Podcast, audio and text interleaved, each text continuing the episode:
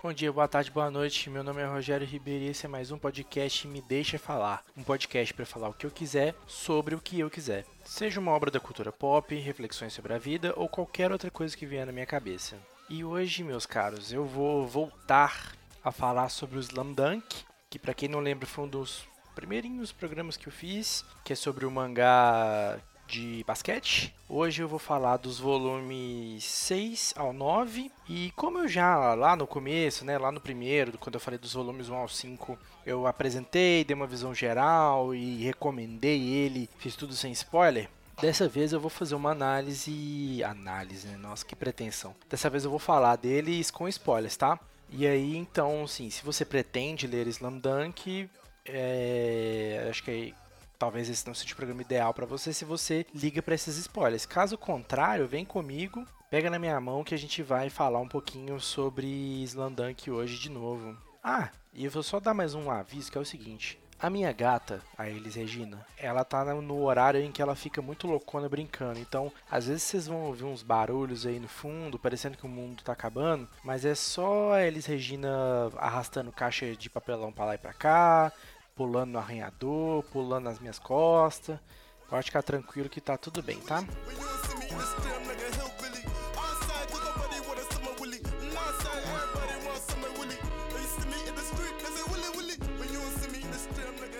Bom, indo direto ao assunto, é, eu, eu retomei a minha leitura a partir do volume 6, né? Lembra que eu disse no programa passado, né, no episódio 2, que eu gostava mais do foco da história nos jogos, no desenvolvimento dos jogadores e tudo mais, e que eu tava totalmente sem tempo irmão pra parte, pra parte de briga, pra parte de porrada, pra parte Yu Yu Hakusho da coisa toda?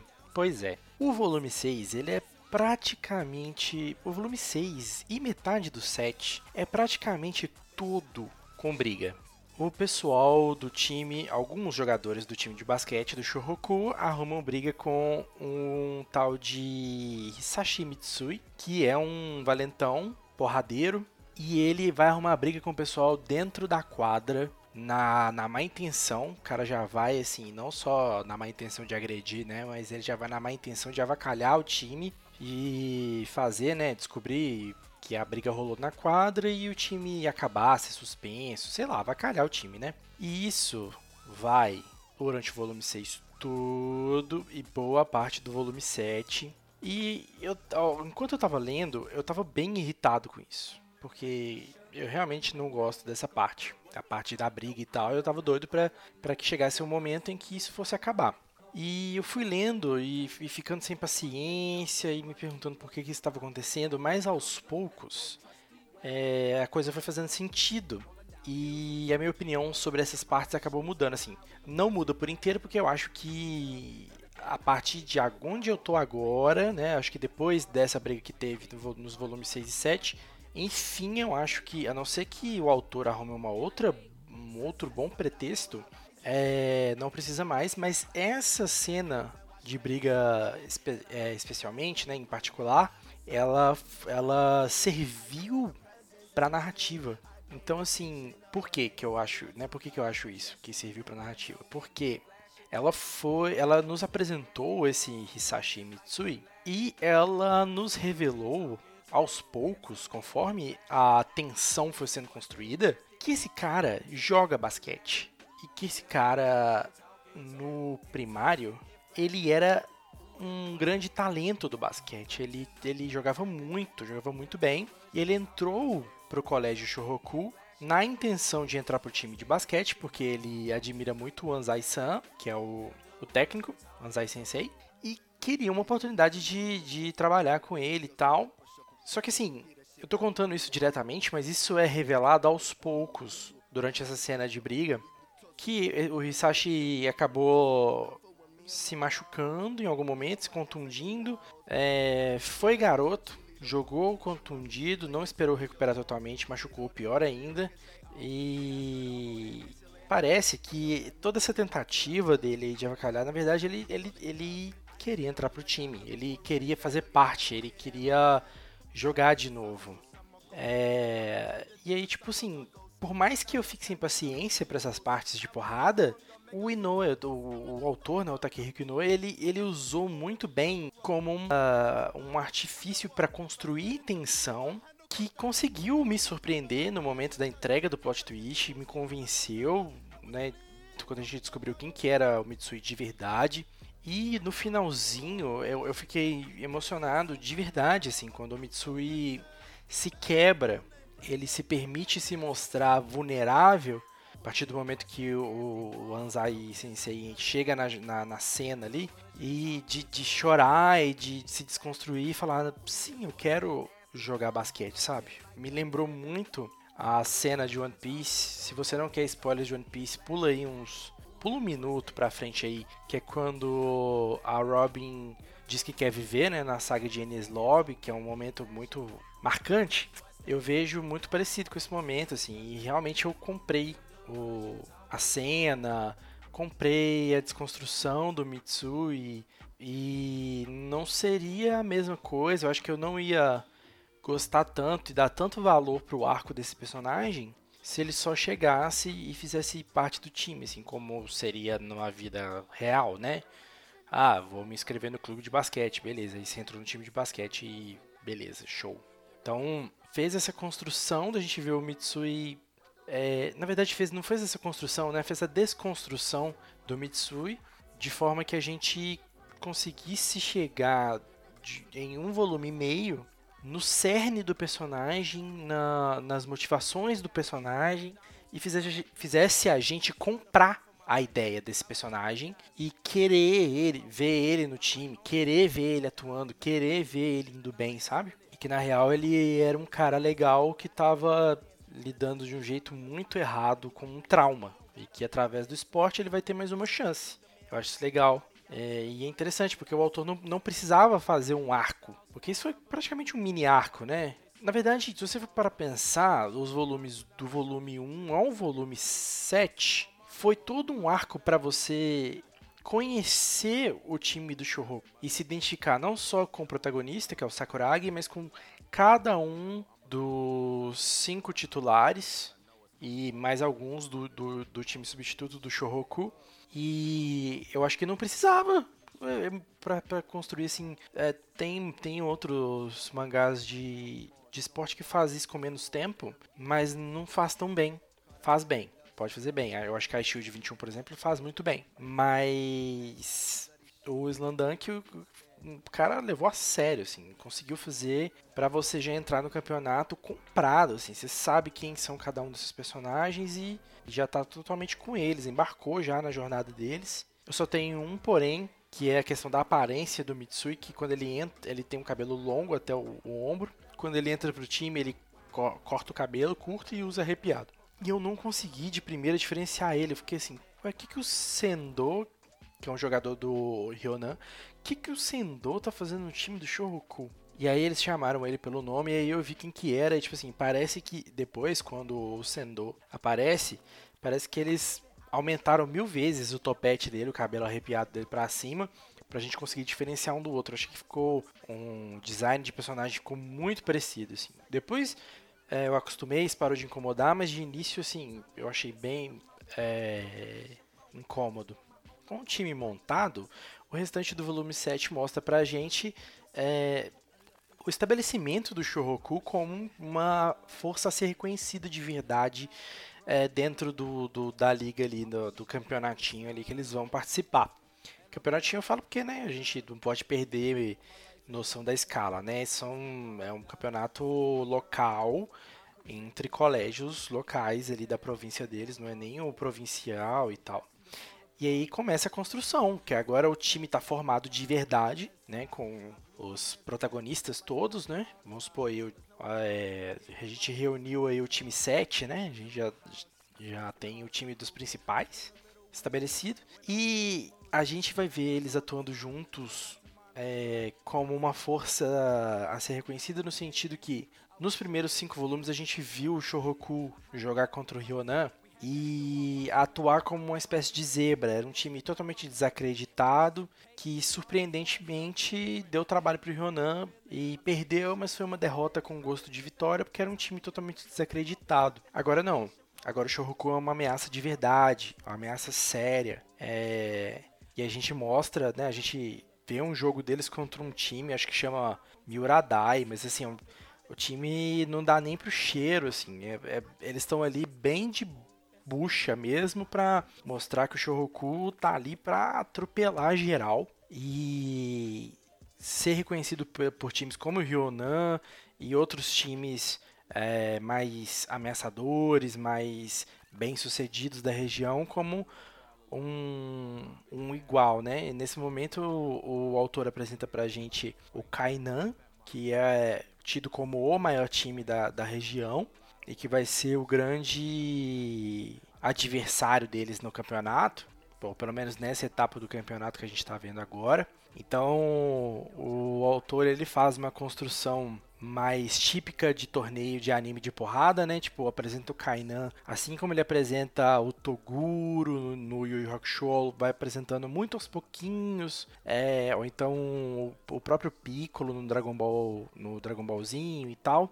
E aí vai sempre mostrando é, por exemplo, mostrando os jogadores do Ryonan respeitando muito os jogadores do Kainan, ou seja, os jogadores do Ryonan que até então mesmo tendo sido mais ou menos pau a pau, ganharam do Shohoku, eles respeitam Kainan e reconhecem o Kainan como uma força é, singular ali naquele meio e tal. Então vai tendo essa construção aos poucos, enquanto a enquanto a, a, a disputa, né, enquanto o campeonato acontece. É diferente do, de um shonen de porrada ou de um filme de luta, tipo Grande Dragão Branco ou coisa do tipo, a gente não tem aqui aquela coisa de, por exemplo, da gente ver o Kainan jogando antes de jogar com o Shohoku, o Kainan jogando com alguém e humilhando, sabe? Não tem aquele momento do, do Chong Li botar a bandana do amigo do, do Van Damme na, na canela, ou o momento do,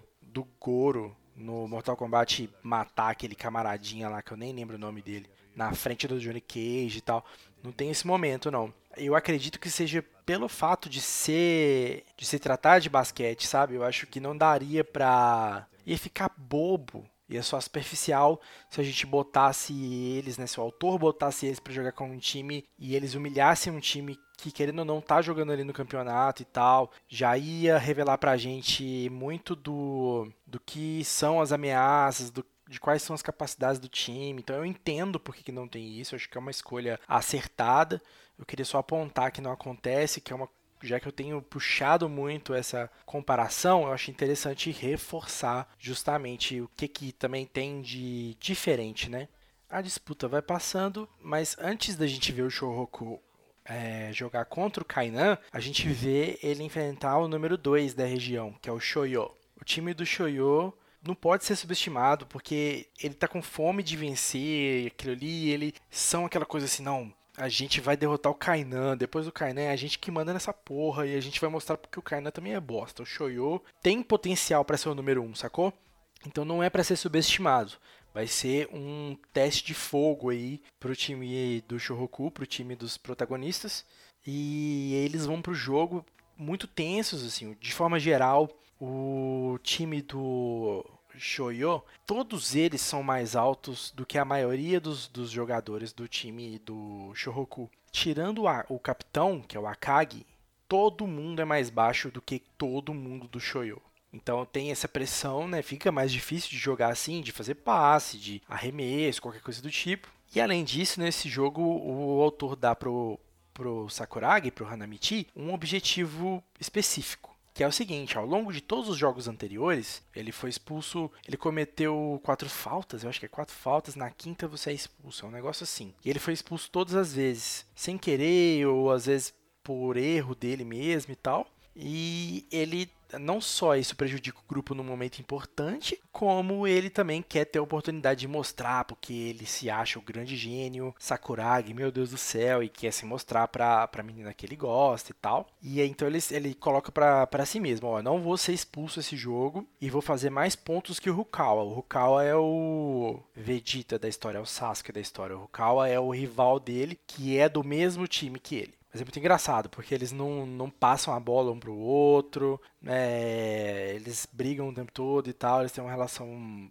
de rivalidade típica de, de anime, né? Dentro da, da história. Agora, falando um pouco mais do Shoyo, é engraçado, porque eles não foram apresentados antes, né? Já tinha acontecido uma construção do Kainan, e mas não tinha acontecido a mesma coisa pro Shoyo. Mas aí, quando eles são apresentados, é de fato bem construído. A gente tem é, mais membros do time que são dignos de nota, que vão ser construídos como rivais, como oponentes dignos ali e tal, com personalidade mais profunda e tal. E eu queria citar alguns aqui que eu acho interessante, que são o Kazushi Hasegawa, que é um altão com a cara meio, uma expressão meio estoica, assim. Ele é importante porque ele é uma motivação pessoal para o Mitsui. O Mitsui acabou de voltar a jogar, mas como eu disse antes, ele tem um histórico já no esporte. Ele era muito importante no esporte na época do colégio na época do ensino fundamental, digamos assim. E esse Kazushi Hasegawa jogou contra o Mitsui e ele ficou muito impressionado com a habilidade do Mitsui e ele perdeu para o Mitsui, isso foi um, de certa forma traumático para ele e ele ficou um pouco decepcionado também depois de ver a trajetória do Mitsui, do Mitsui ter é, desistido do basquete e tal e ver, aí beleza, o Mitsui voltou pro basquete, mas ele chega pro Mitsui e fala, olha, você tá fora de forma, cara, agora vai ser minha vez de vencer, porque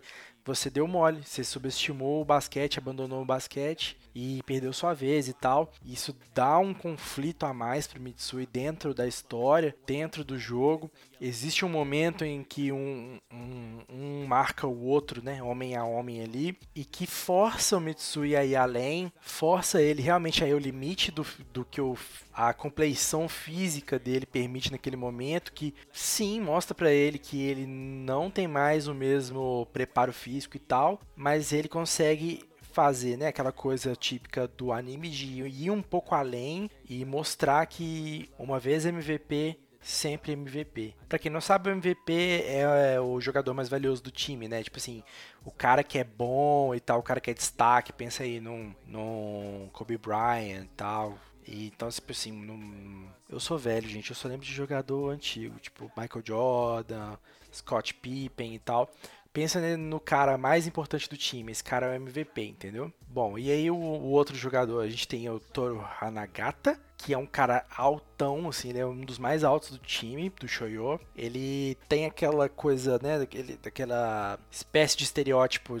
da, do cara que usa óculos e é extremamente frio, calculista e inteligente. Então, tipo assim, ele, ele é bem forte, bem alto, mas ao mesmo tempo ele é a cabeça do time quando o Kenji Fujima, que é um outro personagem que eu vou falar depois, quando esse Kenji Fujima não tá na quadra, quem é o capitão é esse Toru Hanagata. E tipo assim, ele é basicamente trazendo uma expressão do futebol americano para cá, é, ele é o a torre de comando, sabe? Dentro da quadra é ele que dá as jogadas, é ele que dá as soluções. Ele é um jogador extremamente confiável, esperto, sangue frio, bem alto e bem habilidoso. O cara é uma ameaça real, assim. E por fim tem esse Kenji Fujima, que ele é tipo assim, ele não é tão alto quanto os outros, quanto os outros, mas ele é extremamente técnico, é extremamente habilidoso, extremamente inteligente, rápido, veloz, dribla bem e tal. E ele ele na real ele é o jogador e técnico do time do Shoyo. Então ele só entra na quadra quando é para resolver a parada, sabe? Quando tudo dá errado, Kenji entra na quadra e resolve a porra toda. Ele tá lá para isso, ele é esse cara. Ele é uma arma secreta, real, oficial, assim, do time. Só que, no fim das contas, quando o jogo termina, né, e a gente vê que o Shoroku consegue vencer e tal, dá uma última esticada ali e vence o jogo, vira o jogo e vence, é, a gente vê que, coitado do Kenji, na real, ele sim, ele é um gênio, mas ele tá sobrecarregado no Shoyo. Se ele tivesse um, um técnico bom para dar suporte pro time e ele não precisasse passar por essa por esse acúmulo de funções, e é, com certeza o Shoyo seria um time infinitamente melhor e provavelmente o Shoroku não teria vencido. Porque no final das contas, o Kenji teve que lutar uma batalha em, em várias frentes, né? Ele teve que, que enfrentar a batalha dentro da quadra para resolver ali. Então, um, um confronto direto com a Kage, se a gente for colocar capitão versus capitão, ele também enfrentou um confronto em outra fronte que é ele versus o Anzai Sensei, que é o técnico do time do Shohoku, que é muito experiente, que é inclusive eu acho que é um personagem que propositadamente é muito subestimado pelos outros personagens, porque ele. O cara é um gênio, sabe? O cara com as peças loucas que ele tem na mão, ele tá fazendo um time vencedor, um time implacável, sabe? E ele é muito sangue frio.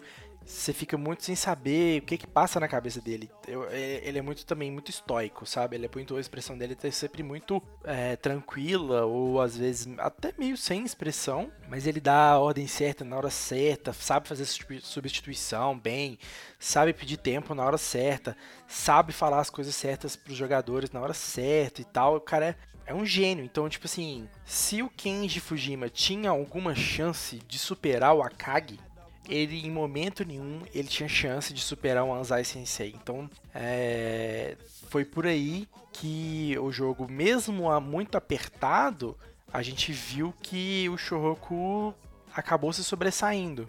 Porque o Shoroku é forte em vários setores. Ele perde pro Shoyo em alguns setores, mas no, no- de forma geral, o time do Shoroku é muito mais consistente. E o resultado disso, né, no ponto de vista de narrativa e tal, pra gente experimentar, experienciar, é um- a gente vê que é um jogo apertado, muito equilibrado, mas que o Shoroku vence, mas não é forçado, não é vence, ah, eles vencem porque eles são os, os principais, não. Faz sentido, as, as coisas estão construídas ali, é, as, as explicações técnicas sobre o jogo estão sempre ali no momento certo, sem ser chato, sem ser intrometido, mas que acrescenta e tudo mais. Aquela coisa que eu já falei no outro episódio também da arte sequencial. Continua impecável, gostoso demais, a leitura vai que vai, que é uma beleza. E se torna um prazer a gente acompanhar o time, esse time do Shoroku lidando com, com desafios diferentes, de formas diferentes, ver é, cada um deles ter destaque. O próprio Sakuragi nesse jogo, infelizmente, ele foi expulso, mas ele deu uma contribuição pro time assim, inegável. Antes ele era só um pé no saco que a gente gostava dele, ou pelo menos eu gostava dele pela personalidade dele, mas infelizmente dentro do jogo ele era inútil, quase inútil, sei lá, às vezes ele fazia um milagre ou outro. A gente vê que ele tá sim melhorando aos pouquinhos e que ele a vaga dele como é, titular do Shoroku não é uma coisa só porque é, é para ser do roteiro, porque é famoso plot armor, né, amador de roteiro. Não, ele fez, ele fez para merecer e tal, ele tem valor ali, é bem, bem mais legal essa coisa que eles, que eles se aproveitaram, né? Ah, o time do Shoyo é mais alto do, do que o time do Shoroku, mas o time Shoroku é, salta muito mais alto do que o time do Shoyo.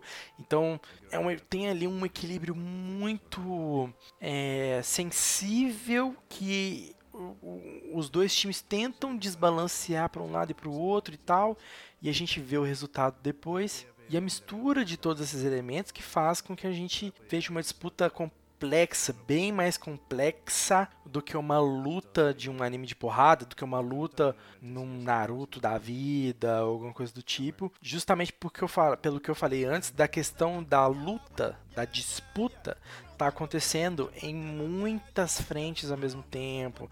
Essa coisa de você ter as rivalidades, né? O, os confrontos individuais dos jogadores, o confronto do time como um todo, como um relógio funcionando um time contra o outro e aquela outra fronte da, da disputa é, mental e tática feita pelos, pelos técnicos assim. Tudo isso funciona de uma forma muito orgânica muito organizada muito claro sabe? Por mais que seja complexo é muito claro de entender e é muito satisfatório de ver acontecer, na verdade.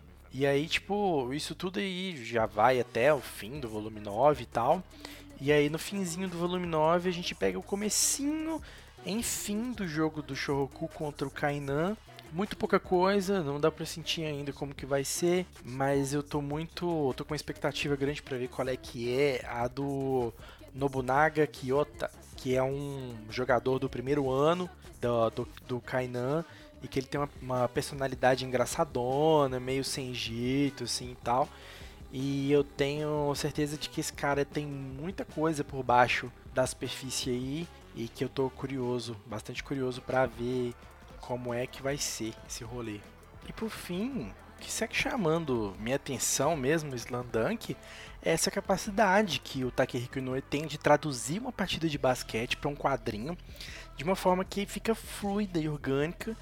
Em um jogo de basquete verossímil, em quadrinhos, ele se basta sem precisar apelar para superpoder e outros elementos assim de shonen de porrada, sabe?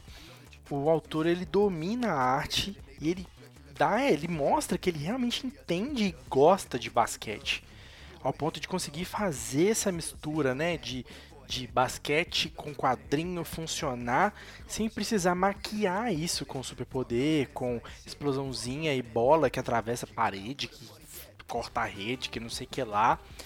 Ele, ele não fica com aquela coisa assim que parece que ah, ele, ele não tem um medo de que uma partida de basquete sem sem essa maquiagem, sem esse, esse, esse mise-en-scène, ele seja só chato, sabe? Ou sem essa, aquela, essa palhaçada de ai meu Deus, o jogador pode infartar no meio do campo, não sei o que lá, sabe? Lendo Slandunk, a impressão que eu fico com sobre outros outros mangás de esporte que eu li é essa, tipo, por algum motivo esses outros autores, seja falta de confiança ou falta de entendimento sobre o esporte que ele está retratando ali, parece que eles sentem essa necessidade de apelar para esses recursos pirotécnicos que eles copiam de outros gêneros de mangá, né? Muitas vezes do mangá de porrada, do shonen de porrada, para poder suprir uma suposta falta de emoção na história, na partida que eles estão retratando ali que eu vejo como algo que empobrece a obra, algo que empobrece o que está sendo retratado ali, já que, eh, pelo menos do meu ponto de vista, a competição esportiva em si é algo emocionante o bastante. Pelo menos é algo emocionante bastante na vida real. Do meu ponto de vista, deveria ser assim no quadrinho, quando bem adaptado. E eu, eu sinto que o Takehiko Inoue ele consegue fazer essa tradução, essa transcriação de uma, for de uma forma que beira a perfeição, porque eu não sei por qual motivo, parece que esses outros autores eles não têm essa confiança, assim. E me faz até lembrar é, que, que, que, outros mangás que eu li, eu, me chamou muita atenção, me fez lembrar muito na real de Super Campeões.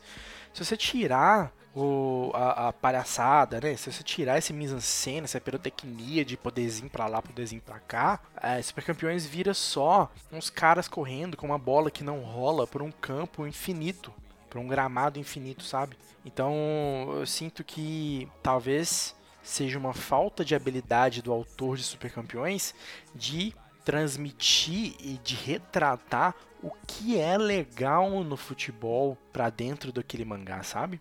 E por outro lado, o autor, o, o Takehiko Inoue, o autor de Slandunk, ele faz uso de outras características do shonen de porrada dentro da história dele, que é usar as partidas, que no caso do shonen de porrada seria a luta, né, as lutas, para avançar os arcos dos personagens. Ele, ele faz uso disso, porque é uma oportunidade de você fazer é, esse avanço do arco, esse desenvolvimento de personagem dentro desse, dessa janela que é a partida ou no shonen de porrada a luta, uma oportunidade que não pode ser desperdiçada. Então o Inui faz isso dentro do, do, da história dele.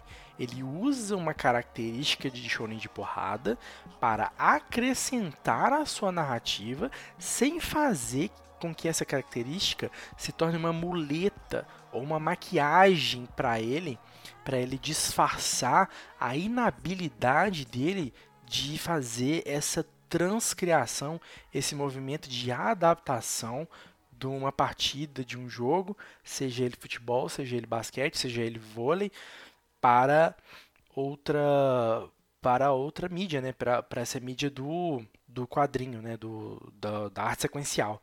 Inclusive, falando em vôlei, me disseram, me venderam Haikyuu como um slam dunk de vôlei.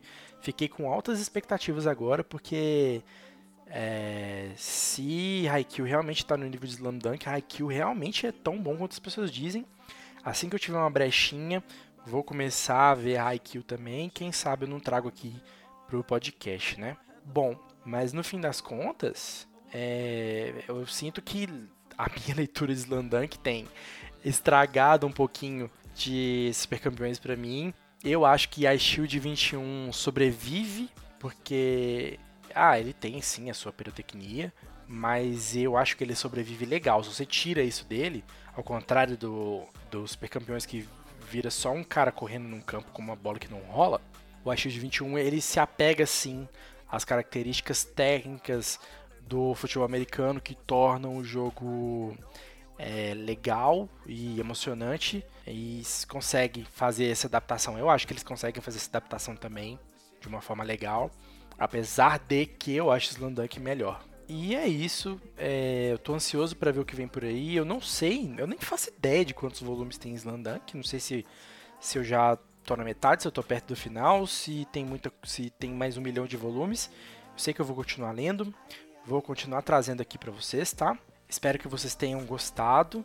É, se vocês estão animados aí, né? Se você não leu e está comigo até aqui, espero que você se anime para ler, é bem legal.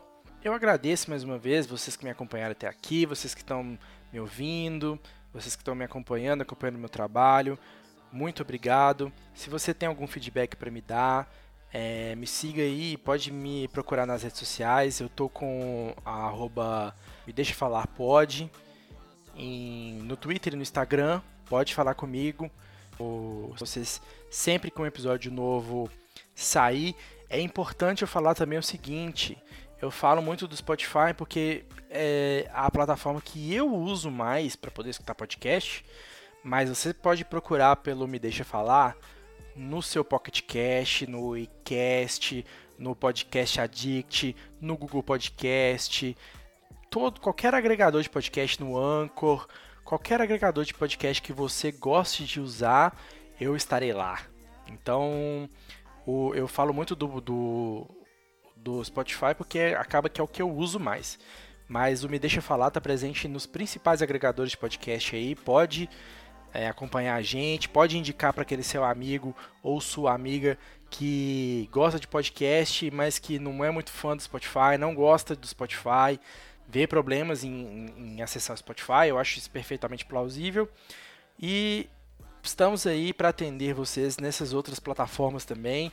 Pode assinar o feed, pode se inscrever, pode seguir que tamo junto. A questão da regularidade, gente, por enquanto tá difícil de manter regularidade, mas confiem em mim, eu falei que eu voltei para ficar, eu realmente voltei para ficar. Só não tô tendo muito tempo para gravar, tá bom? Mas eu estou aqui, por favor, não me abandonem. E é isso, gente. Meu nome é Rogério Ribeiro e esse foi mais um podcast Me Deixa Falar.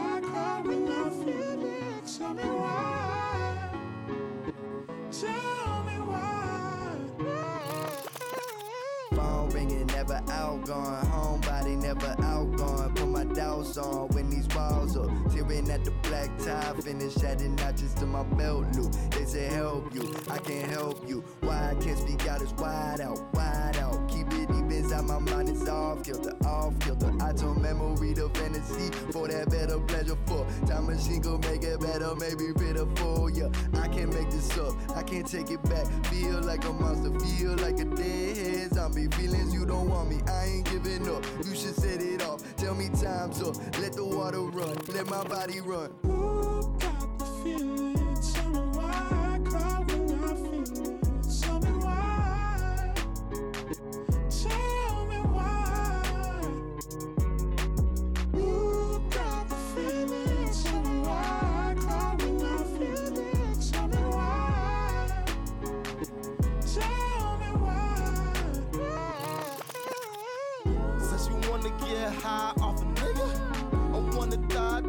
Sex or religion. God and pussy, only know my intentions. Waking on the tour bus, then I sweep it. You be hurting if you trust me, but you isn't. Honestly, that's probably the right decision. Pick up, listen if you wanna get rich. No sleep, how real bad man wake up. I found false hope in all kind of places. Hotel rooms and temporary feelings. I put my clothes on and try to check out. I try to hide from the sun let it set now. Don't let god see me. I got a lot of demons and i've been sleeping with them and now i'm tangled in the sheets and sinking deeper with them i'm going deeper in it. Find me drowning in it. They said, Do you make mistakes or do you make a change? Where do you draw the line for when it's better days? We taste the wind for when it's cold enough to kill our flame. I wonder who's to blame. They ask me, Do you make mistakes or do you make a change? Where do you draw the line for when it's better days? We taste the wind for when it's cold enough to kill our flame. I wonder who's to blame.